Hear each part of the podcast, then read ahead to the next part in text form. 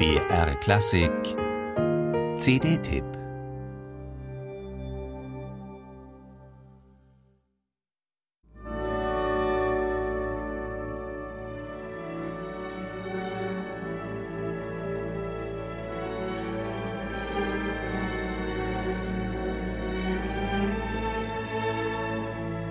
Es geht doch nichts über das gute alte Seufzermotiv.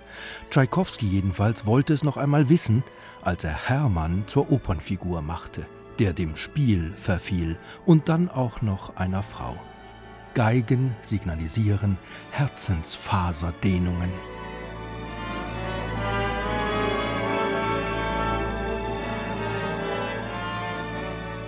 Die Oper Picdam ist 1890 uraufgeführt worden in Petersburg, wo sich ihre Handlung auch zuträgt. Allerdings 100 Jahre früher, am Ende des 18. Jahrhunderts.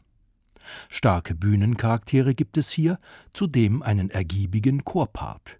Gleich am Anfang gebärden sich Kinder wie ferngesteuert, soldatisch, militärisch.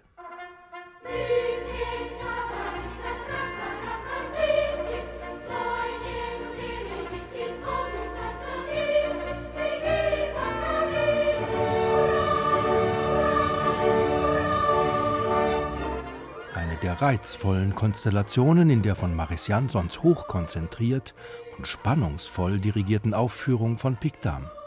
Den Kinderchor der Bayerischen Staatsoper eben nicht wie sonst an der Seite der erwachsenen Kollegen im Nationaltheater zu hören, sondern neben dem Chor des Bayerischen Rundfunks in der Münchner Philharmonie.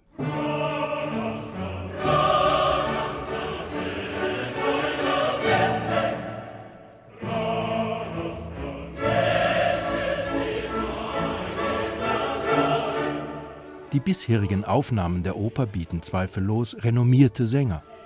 Doch nicht alle wirken so definitiv interessiert an Figurenprofilen und Abgründen wie die Vokalisten im Interpretenboot von Maris Jansons.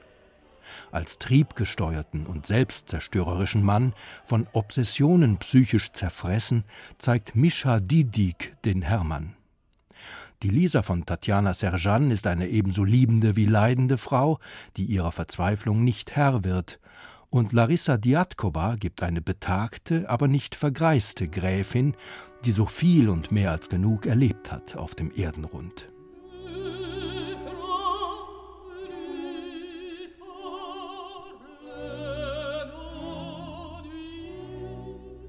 Schlag nach bei Puschkin. Liebe braucht Geld wie das Feuer die Luft. Die Handlung der Oper erzählt von Hermann und seiner Spielsucht, die ihm die Eroberung der adligen Lisa erschwert, nein, unmöglich macht. Nur vorübergehend scheint eine geheimnisumwobene alte Gräfin helfen zu können. Am Ende hat Freund Hein, der Sensenmann, üppige Beute errungen und alle drei dahingerafft. Musik